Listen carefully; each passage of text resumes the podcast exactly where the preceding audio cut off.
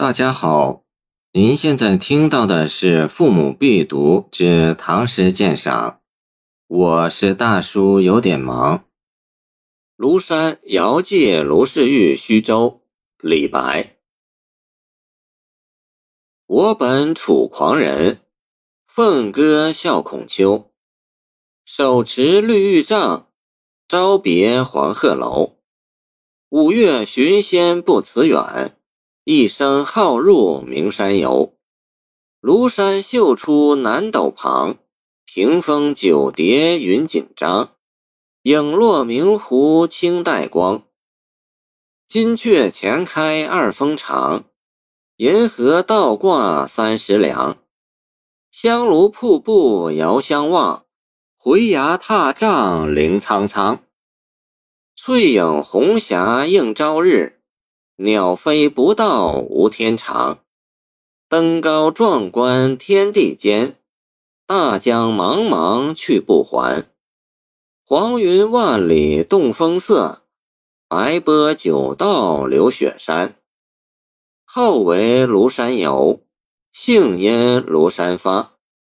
闲窥石镜清我心，谢公行处苍苔没。早服还丹无事情，琴心三叠道出城。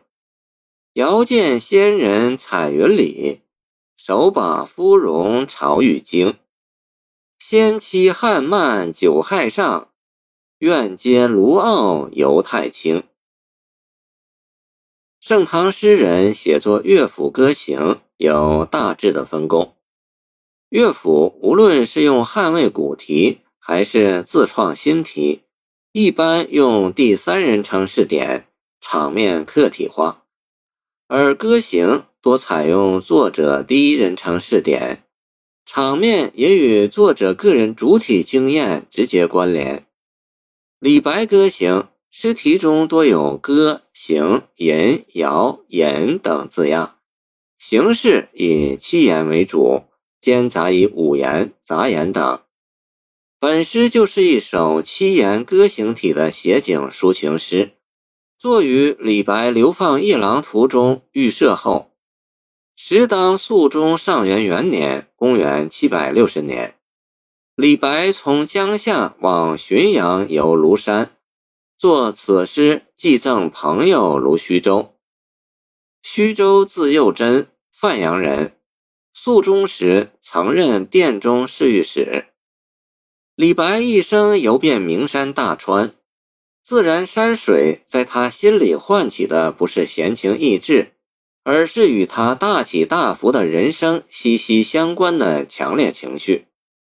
山水总是与李白的个性精神和思维方式融合无间，折射出他狂傲不羁、摆脱束缚、冲出樊笼的自由意识。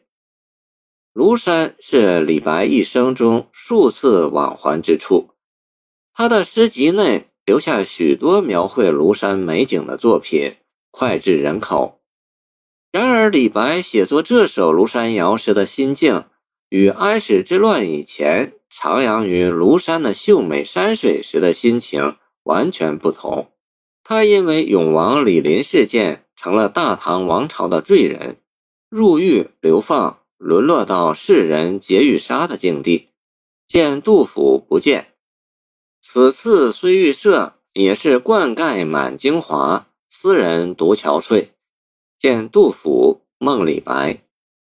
此时游庐山，山还是那座山，人却不是上次看山的人了。谢谢您的收听，欢迎您继续收听我们的后续节目。如果你喜欢我的作品，请关注我吧。